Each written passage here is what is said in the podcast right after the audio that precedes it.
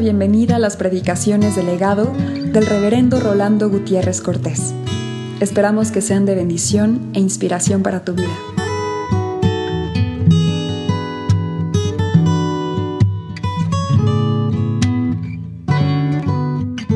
Proverbios 20, del 2 al 7, que dice así, como rugido de cachorro de león es el terror del rey.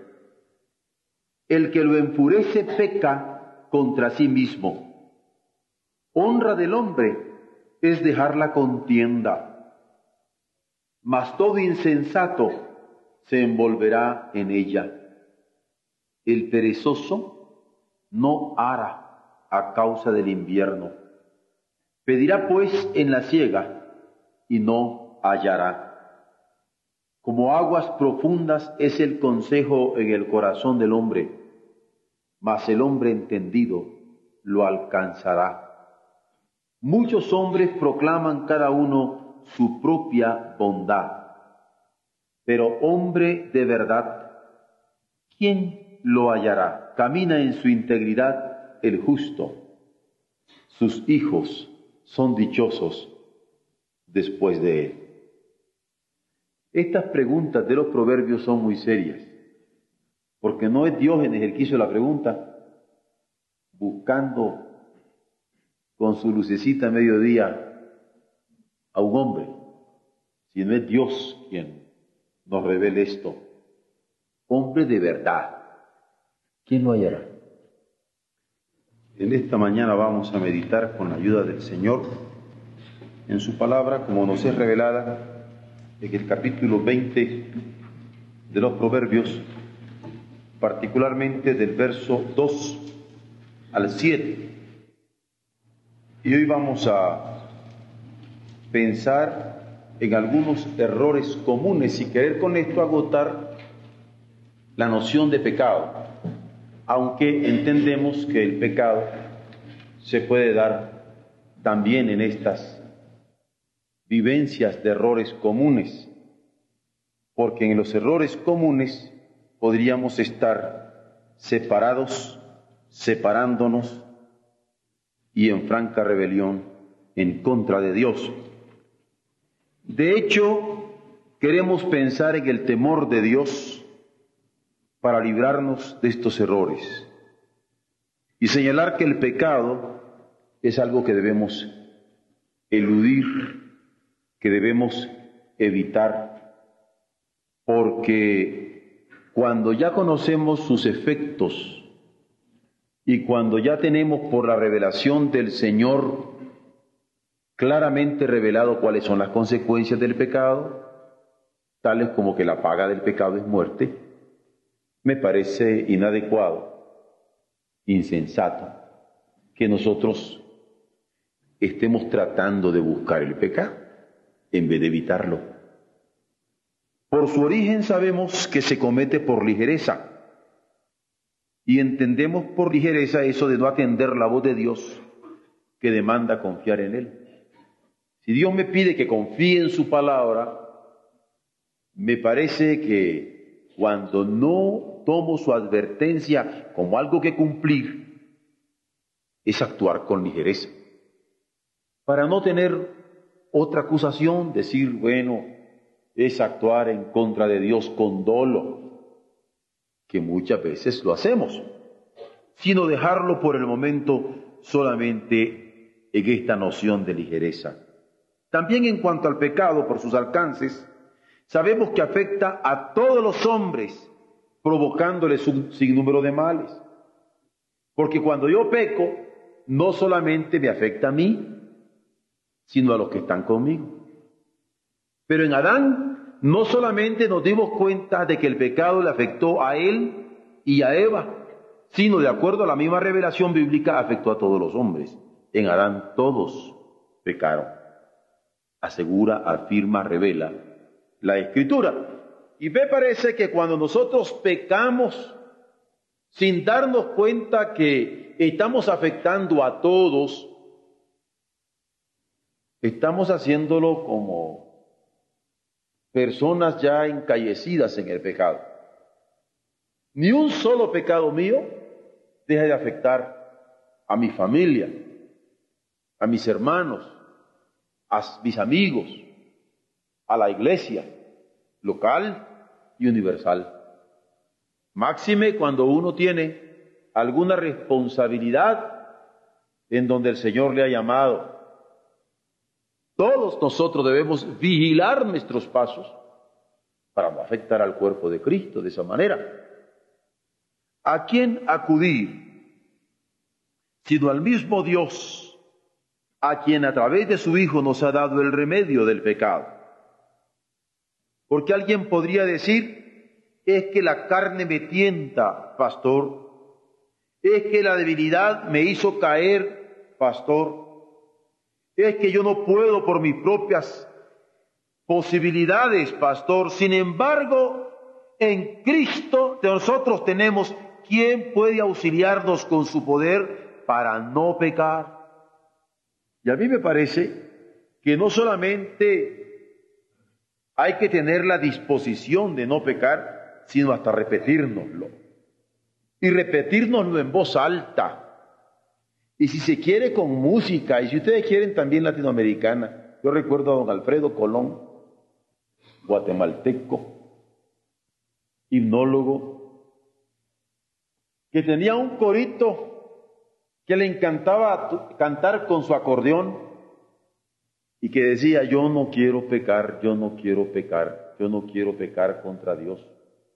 Santamente vivir es la vida mejor, es la vida que agrada al Señor.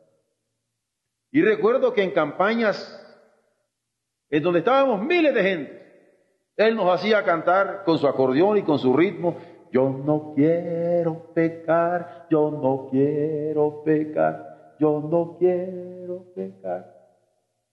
¿Se imaginan ustedes con ese tipo de ritmo muy latinoamericano? Ojalá que quisiéramos no pecar con ese entusiasmo. Y luego venía la segunda estrofa y decía, santamente vivir es la vida mejor. Y el acordeón, ustedes saben, por la experiencia que tienen con lo norteño, cómo alegran, ¿no? Es un poco, no precisamente una música barroca como la que acabamos de escuchar, poco chapangosa la cosa. Pero me parece que valdría la pena no solamente evitar el pecado, tener la disposición de evitar el pecado, sino repetirnos no quiero pecar y cantar no quiero pecar y estar dispuestos a vivir con santidad.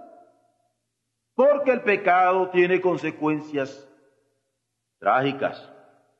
Dios quiere que tengamos comunión unos con otros, comprometidos con su evangelio para vivir las bienaventuranzas. Porque si no podemos vivir las bienaventuranzas entre nosotros, ¿dónde las vamos a vivir? Si no podemos vivir su evangelio entre nosotros, ¿dónde lo vamos a vivir? Cosa interesante es llevar grabada en el alma la verdad de que vivir el Evangelio es vivir en las bienaventuranzas del Señor. Pueden tomar ahora Mateo 5, leerlo del 1 al 13, aprendérselo de memoria y tomarlo como norma de vida y garantizados. Eso es todo lo que se necesita. Pero si esta bienaventuranza no la podemos vivir entre nosotros, como hermanos, y no la podemos vivir nosotros como iglesia del Señor, ¿qué evangelio es el que estamos viviendo? Él quiere que tengamos comunión unos con otros viviendo estas bienaventuranzas en el poder de su Espíritu que nos inspira paz y disposición de obedecerle y el anhelo de hablar la verdad cada uno con su prójimo, no la mentira y el engaño, haciendo justicia al propósito eterno de su creación. El verso que quisiera que comenzáramos considerando es el 2 del capítulo 20 de Proverbios. Dice, como rugido de cachorro de león es el terror del rey. El que lo enfurece peca contra sí mismo.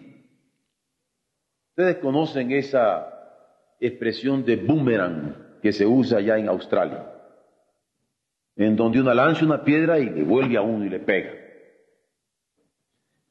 ¿Por qué? si alguien se enfurece contra el poderoso, es un boomerang. Porque uno provoca a la cólera a aquel poderoso y se revierte en contra de uno. Y así lo dice, como rugido de cachorro de león es el terror del rey. El que lo enfurece peca contra sí mismo.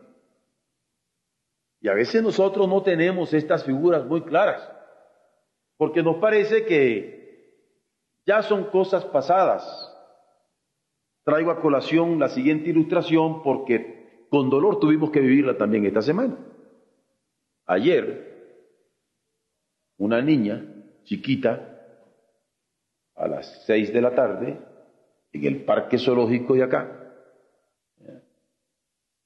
fue agarrada por un tigre le sacó un ojo, no sé si murió, estábamos además viendo las noticias de las 24 horas, y fue lastimada, se le arrancó el cuero cabelludo, etcétera, ¿no? Un solo zarpazo, un solo zarpazo. Claro que es doloroso, pero lo que quiero hacer ver es claramente que el pecado nos da un zarpazo de león, un zarpazo de tigre, y en el caso de estar enfureciendo al poderoso, la Biblia lo dice, es como rugido de cachorro de león. Y el que lo enfurece, peca contra sí mismo. No hay que enfurecer al poderoso. Miren ustedes qué advertencia más sabia, más sana, más prudencial de parte de la Biblia. En mexicano hay una linda expresión, dice, no hay que ponerse a patadas con Sansón, ¿no es cierto? No hay que enfurecer al poderoso. Eso es lo que dice. El descontrol del temperamento puede tornarse contraproducente. Si yo me pongo con cólera y provoco al otro, puede resultar que se revierte en contra mía. Alguien que se enfurece, lo único que logra es tener por respuesta una serie de violencias que se revierte contra sí. Hay que saber controlarse cuando la cólera aflora con tendencia a pervertir una conducta intachable. Eso de controlar la cólera es clara en la escritura. La regeneración espiritual, cuando el Espíritu Santo está regenerando cada célula de nuestro ser, va a actuar de tal manera que además de nuevos valores espirituales y de nuevos valores morales, y de nuevos valores materiales y de nuevos valores sociales, va a afectar las manifestaciones de nuestro carácter. No va a permitir que seamos corajudos, como decimos nosotros acá. Por no decir berrinchudos, como se le dice a los niños. La cólera tiene que ser controlada.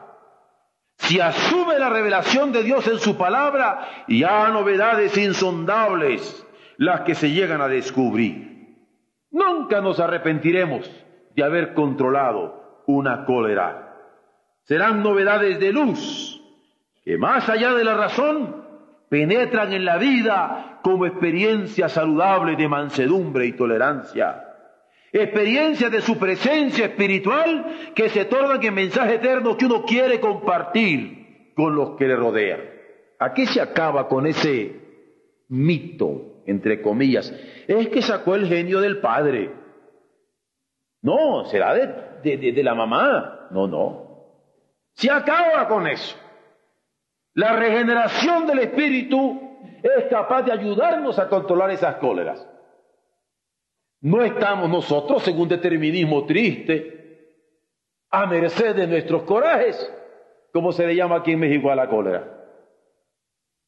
Al irracional a lo instintivo. No, no, no, no, no, no. Aquí la trascendencia de Dios. El poder de Dios se hace sentir en nuestros propios temperamentos. Por eso, ¿por qué ofrecer posibilidades de enfurecimiento al poderoso, provocando en su carnalidad pecaminosa el ánimo de aniquilarnos? ¿Por qué exacerbar un sentimiento fratricida en vez de hacer caso al Señor cuando nos dice, en cuanto dependa de vosotros, todo lo que esté de vuestra parte, tened paz y estad en paz con todos los hombres. cuánto más ha de atenderse. Evitar provocar, sabiendo que como rugido de león es el terror del poderoso, y el que lo enfurece peca contra sí mismo. Hay que recordar, la única forma de vencer cualquier tentación del mundo es a través de nuestra fe. Este es el poder que vence al mundo, nuestra fe. Cuando estemos al borde de la cólera, recordemos nuestra fe en Dios y nuestra confianza en Él, nuestra fe en Él, nuestra dependencia de Él nos va a auxiliar porque Él tiene cuidado de nosotros.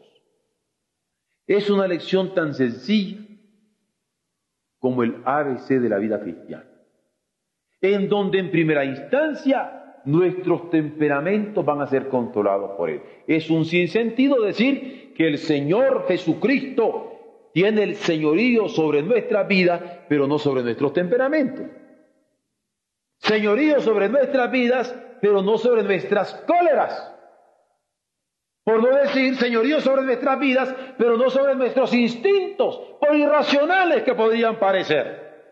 Dios es Dios de lo racional y de lo irracional.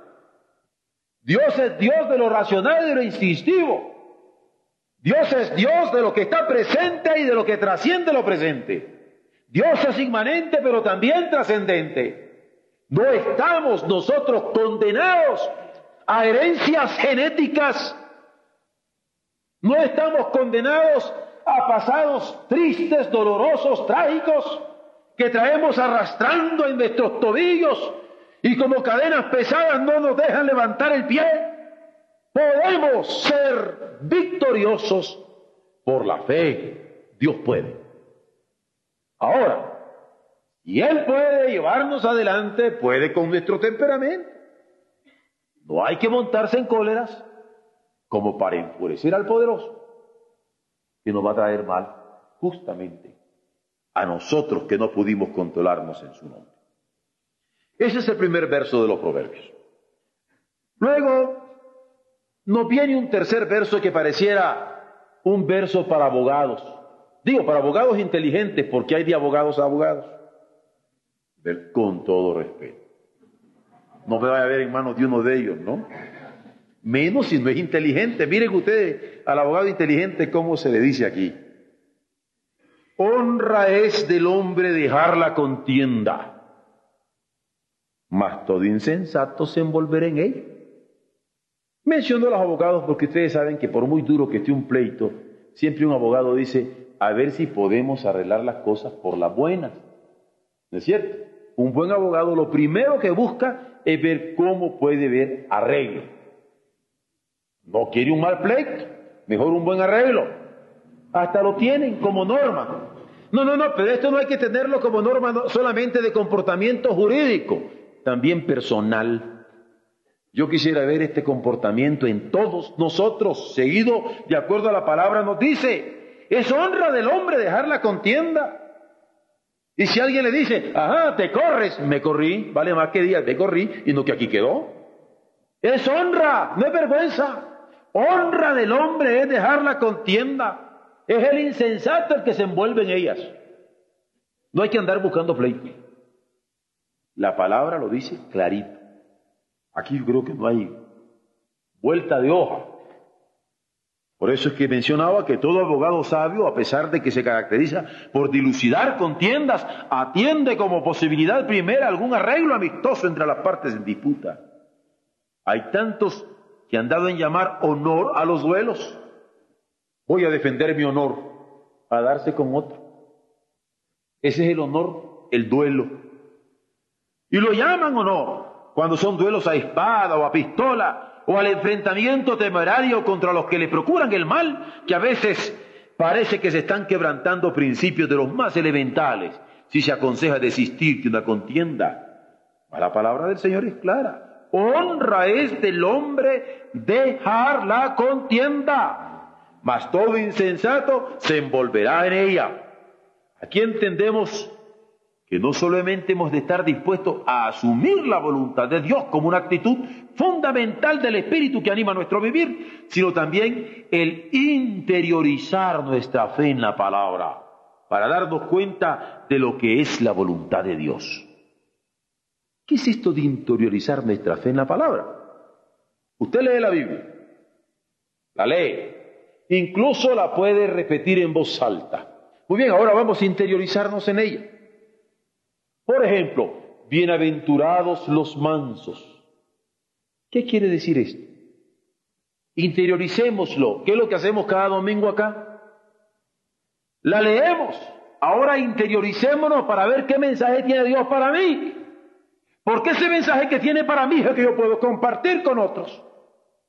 Esta es la mecánica de nuestro trabajo, de nuestra reflexión, de nuestra búsqueda sobre la voluntad del Señor. Si nuestra tendencia carnal es al pecado, porque la carne es débil, ¿para qué buscarle situaciones a nuestra vida donde desemboquen insensateces? Hay un hermano alcohólico. Y entonces dice, ah, no, yo soy hombre, mira, solo me voy a tomar una. Y van. Y le sigue el otra, y le sigue el otra, y se quedó en el estribo. Digo, porque no pudo montarse al caballo. ¿Para qué le busca? Si sabe que no puede con el alcohol. Bueno, hay gente que no puede ni con el cigarro. Una colita de cositas así. Lo tiene, mire, pero así. Huelen cigarro y ahí están, pero qué interesante. Una copita y los trae pelocos. ¿Ah? Ya no digamos motita cuando algunos. Muy hombres, pero una mota los trae, pero arrastrados como serpientes. Cuando a mí me viene y me dicen, no puedo, ¿cómo que no puede? Me canso que puede. Yo recuerdo un hombrote enorme que tuve acá, y una vez me dijo, me quiero echar un trompito con usted, y yo no sabía qué era eso. Entonces, no me, no me sentí amenazado, y fue cuando le pregunté, primero me dice, ¿de qué se trata? Nos lo echaron, pero yo no sabía de qué se trataba. Le dio risa y me salvó la cosa, pero muy hombres, y no podían con un vicio. Miren ustedes lo que dice la escritura. No hay que buscar el mal. No hay que buscar el pleito. No hay que buscar la disputa. No hay que buscar la contienda. Claro que para los lectores de Alberto Camus o los lectores de Sartre, en determinados momentos de autenticidad y en donde la heroicidad del hombre se lanza hacia el absurdo, esto pareciera absurdo. Sin embargo, más allá de los mitos de Sísifo que van a encontrar ustedes, por ejemplo, en Alberto Camus, aquí se habla de prudencia. No se es sabio ser temerario. Hay que buscarle. Si nuestra tendencia carnal es al pecado, ¿para qué buscar situaciones a nuestra vida donde se va a desembocar en insensateces? Hay que estar conscientes de lo que Pablo llama el viejo hombre que debe ser crucificado todos los días. ¿Se imaginan qué hermoso cuando nosotros podemos muy de mañana crucificar al viejo hombre de antes de levantarnos? ¿Se imaginan la bendición para una mujer que está casada con un hombre corajudo? de repente el marido dice, Señor, sacrifico al viejo hombre desde ahorita para que me permita vivir como resucitado durante todo el día yo estoy seguro que la, mujer se va a poner de rodillas y decir, bendito sea el Señor. Hay que crucificarlo todos los días. Esto sí lo pide el Señor. Estar conscientes de a menos que muramos con Él, no podremos proyectar una vida de resultado con Él. Aún nuestros miembros corporales han de estar tenidos en cuenta para no presentarlos como instrumento de pecado.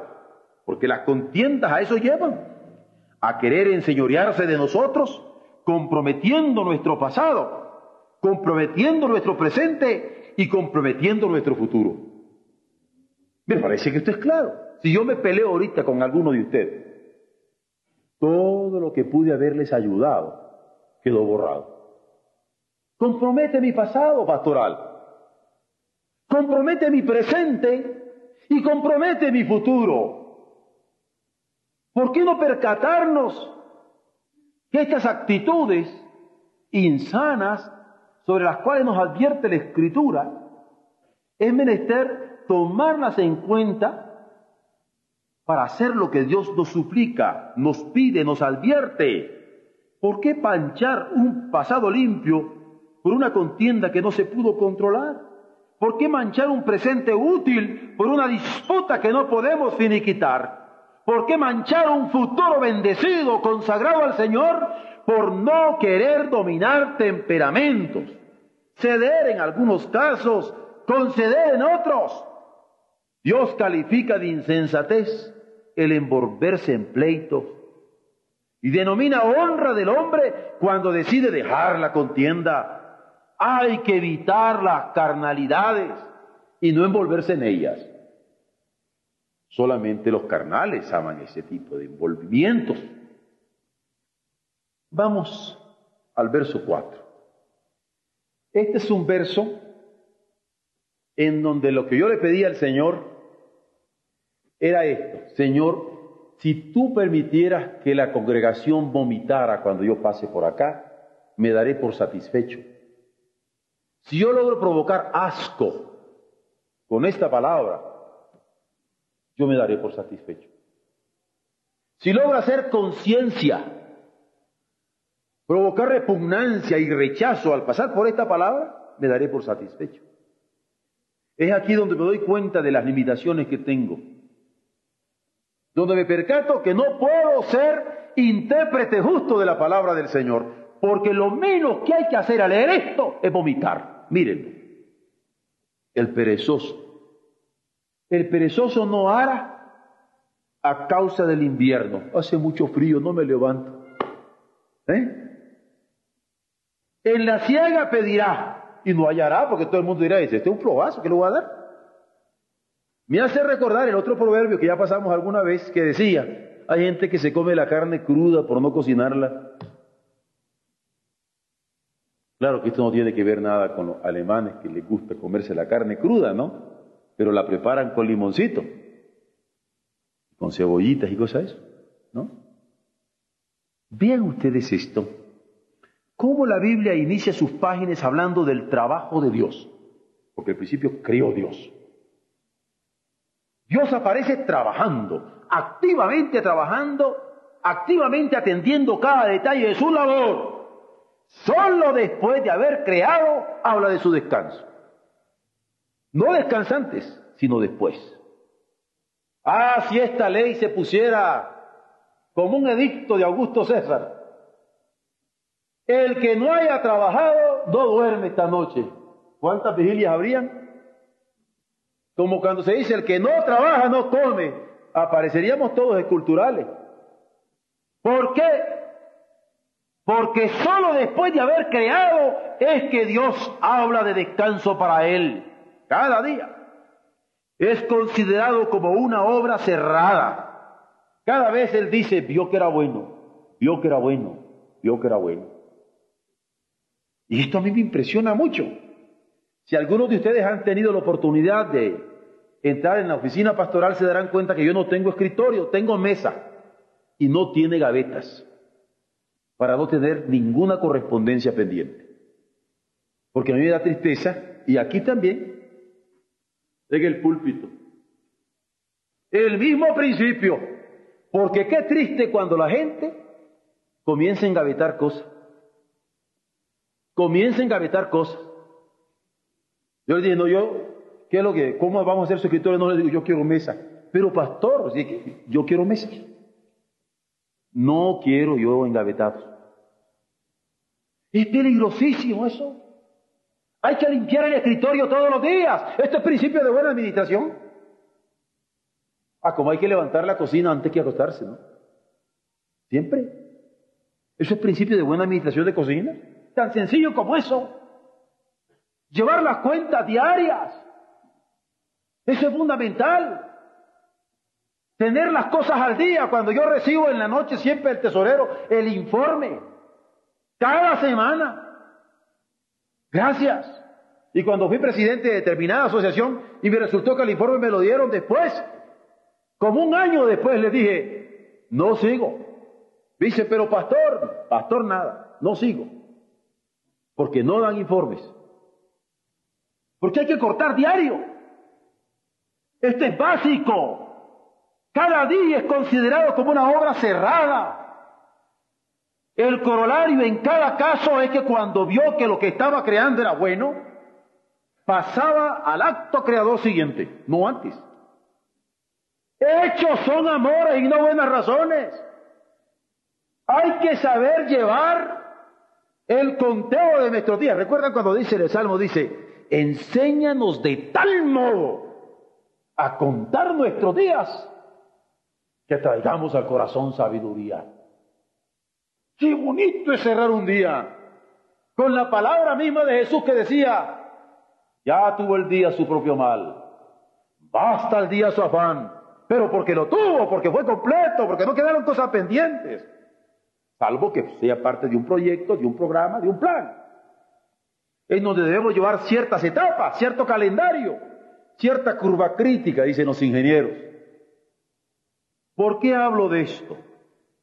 Porque la pereza es un vicio. El perezoso termina pidiendo limosna. Si siente frío, no trabaja por no dejar el abrigo de su sueño. Pero en la hora de la siega tendrá que pedir a otros que araron sus campos a tiempo y no conseguirá ser escuchado por quienes le tienen catalogado como, si este es un flojo, este es un aragán. Yo he tenido personas que han venido aquí a suplicarnos por trabajo y gracias a Dios en determinado momento un hermano le ha dicho, mañana lo veo a las 4 de la tarde y fue la mejor manera de decirle adiós al hermano, porque no venía buscando trabajo. Es interesante cómo la flojera se torna en vicio, un vicio detestable. Qué triste es tener un padre flojo. Qué triste tener un marido flojo, una mujer floja, un hijo flojo, un niño holgazán, por ejemplo. Un niño holgazán que no se ocupa ni de tender su cama cuando se levanta y mantener arreglado su juguete. Qué terrible. Yo prefiero llegar a una casa y ver que está la cama mal tendida, pero el niño la tendió y no, uh, pero estaba re linda, pero la mamá la atendió. No, pues eso no es chiste. Hay que enseñar al niño.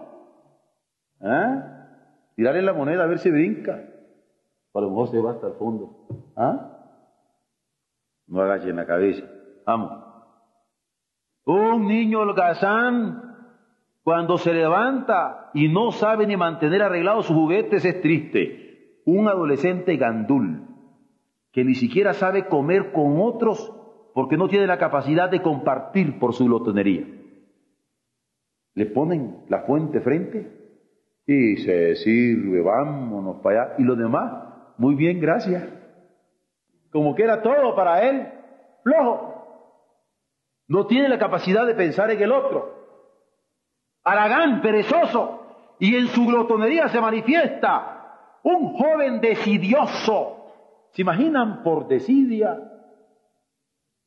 y somnoliento? Aunque aquí le puse lo que ahora se está usando, soñoliento, cuya imagen matutina es la de un rostro abotagado de tanto dormir, por no ponerle los pelos parados, porque no lo ha arreglado todavía, porque no tiene horario, ni para levantarse con regularidad.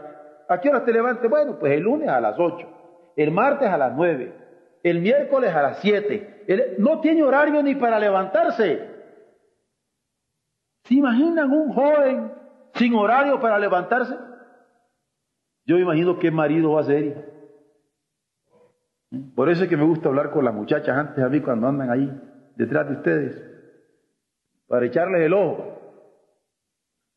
Un hogar indolente que cría hijos parásitos, flojos, apáticos, engreídos, insolentes, pagados de sí mismos, que creen que todo el mundo se les debe y aún a sus padres los convierten en lacayos. Esto es un retrato hablado de una situación de pecado, de las más detestables que yo conozco. Yo conozco hijos que la comida se las compra la mamá, se las cocina la mamá, le lava los platos la mamá, le compra la ropa a la mamá, le lava la ropa a la mamá, les plancha a la mamá y todavía le reclaman si le quedó arrugadito. Claro que no conozco ni uno aquí. Esto es muy serio y hay que tomarlo en cuenta. El perezoso no hará. El perezoso no trabaja. El perezoso no se ocupa ni de sí mismo. Mucho menos para producir para otros. Causa pena esto. Causa dolor esto. Causa vergüenza esto. Causa bochorno. Ver cuadres tales en el mundo. Parásitos que no saben ni lavarse la cara mucho menos cuidar de su propia ropa, ni del aliño de sus pensamientos desordenados y burdos, mucho menos de bastarse a sí mismos, ni del cuidado de su propia persona, mucho menos honrar a sus padres sosteniéndolos con dinero. Ya no digamos honrar a Dios con sus diezmos. Esto Jesucristo lo vio muy claro. Él se dio cuenta de unos que andaban por ahí que estaban siempre haciendo las discusiones entre el diezmo y la ayuda a los padres, la honra a los padres. Dicen, no, es que no podemos dar diezmo porque le ayudamos a papá. Otros decían, no, es que como le damos diezmo no le podemos ayudar a papá. Jesucristo le dice, Corbán, búsquelo en el Nuevo Testamento y va a darse cuenta, Corbán, porque se trata de honrar a Dios y de honrar a los padres. La palabra es igual. Corbán. Por eso es interesante. Cuando alguien toma sobre sí la responsabilidad que tiene en lo personal, de honrar a Dios, y Dios es el primer lugar, y honra a sus padres, que dice la Escritura, es el primer mandamiento con promesa. Ahora, claro que aquí me estoy yendo yo muy lejos. Hay unos que ni siquiera a su mujer le dan el gasto. ¿Mm? ¿Se acuerdan de aquella canción? Decía, ahí te dejo esos dos pesos, paga la renta, el teléfono y la luz.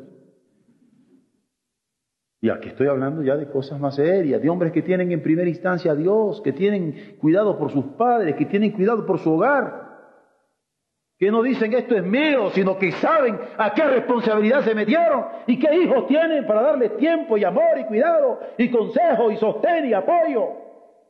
Y ejemplo. Dios nos libre de no tomar tiempo de enseñarles a nuestros hijos a ser limpios. Dios nos libre de no tomar tiempo de enseñarles a nuestros hijos a ser ordenados. Dios nos libre de no tomar tiempo de enseñarles a nuestros hijos a ser laboriosos. Dios nos libre de no tomar tiempo de enseñarles a nuestros hijos a ser solícitos y dignos, a ser hijos atentos, disciplinados, corteses, caballerosos y apreciados por ser modelo de acomedidos. Hay una muy simple regla para esto. Nunca le dé a un niño porque lloró. Si él quiere algo que usted le dé, él va a dejar de llorar y entonces usted se lo da. Pero no le pegue porque lo va a hacer llorar más. Sencillamente usted tenga la capacidad de tener esa paciencia, de que cuando él esté pidiendo algo, entonces usted le dice, ah, yo pensaba que la quería, no como la te veo llorando. Ay, entonces ya se saca las lagrimitas de Demia. ¿Qué es lo que está enseñándole? A controlarse sus berrinches. Lo que decíamos en el primer verso, a controlar su cólera.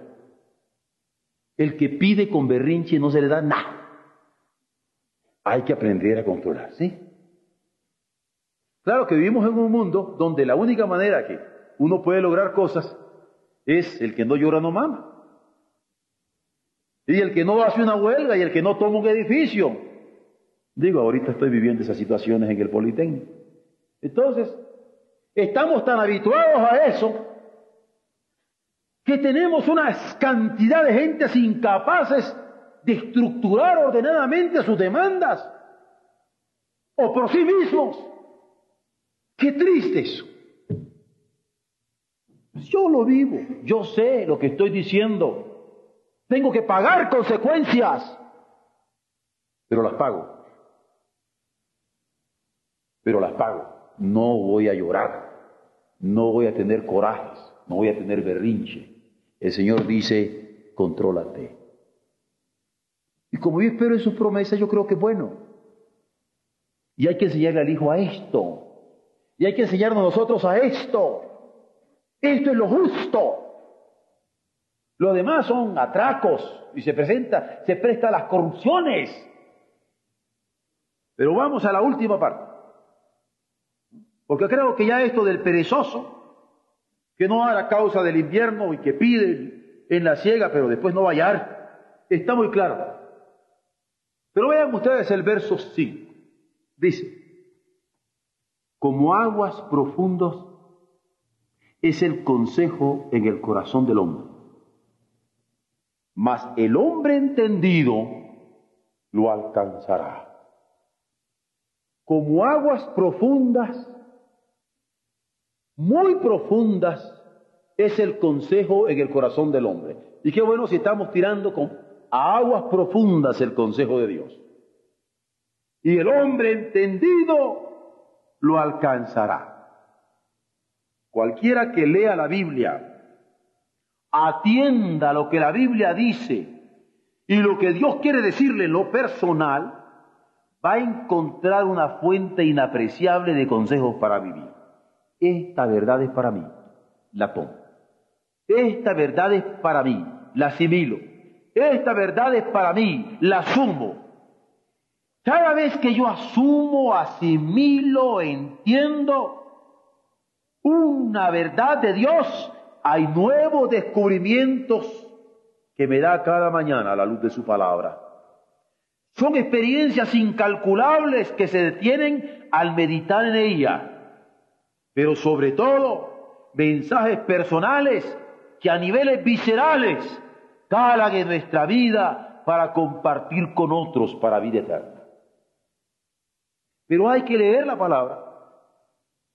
Hay que interiorizarnos en la palabra, hay que entender la palabra, hay que asimilarla y hay que asumirla, porque esto es lo que yo quiero captar cuando me dice que no hay que desoír el consejo, porque el que menos quiero desoír es el consejo de Dios.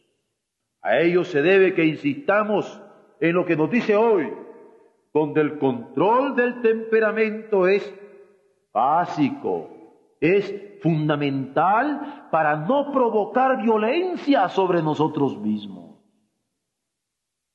Para cuidar esos pequeños detalles que llevan al éxito de una vida, si no se descuidan, o al fracaso más rotundo, si no se toman en cuenta.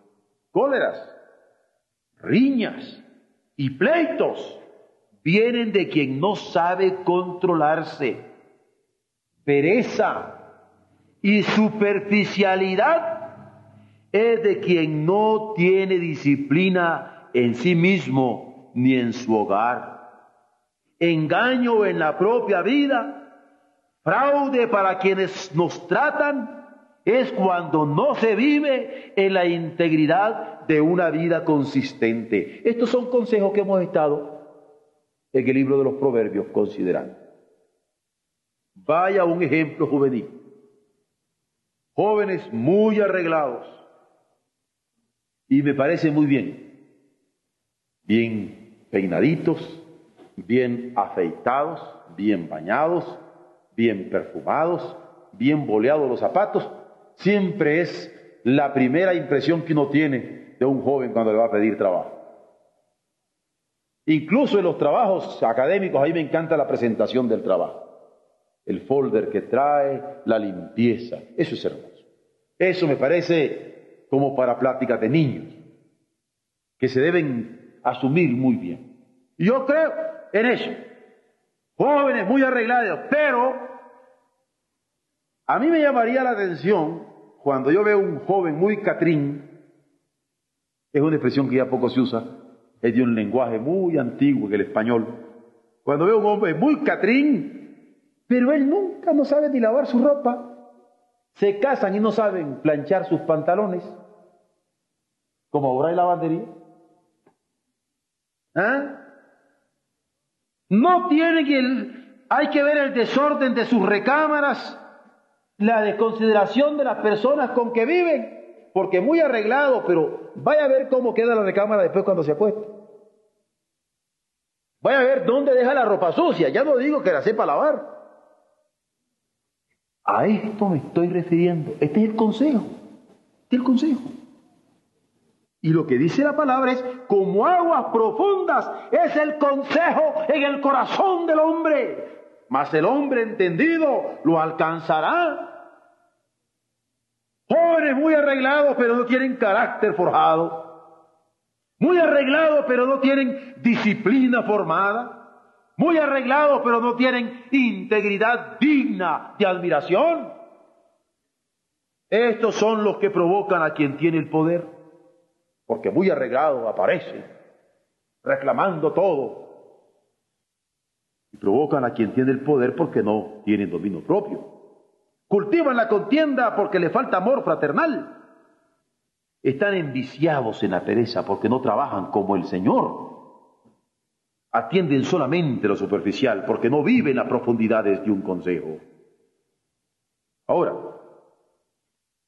en este libro, lo que yo he querido ver, y este es el último mensaje en esta pequeña serie, sigo, por supuesto, en el capítulo 20, aquí lo que yo he encontrado es que el temor de Dios también es para librarnos de estos errores comunes, de estos pequeños detalles para salir adelante en la vida que nos da para servirle con dignidad.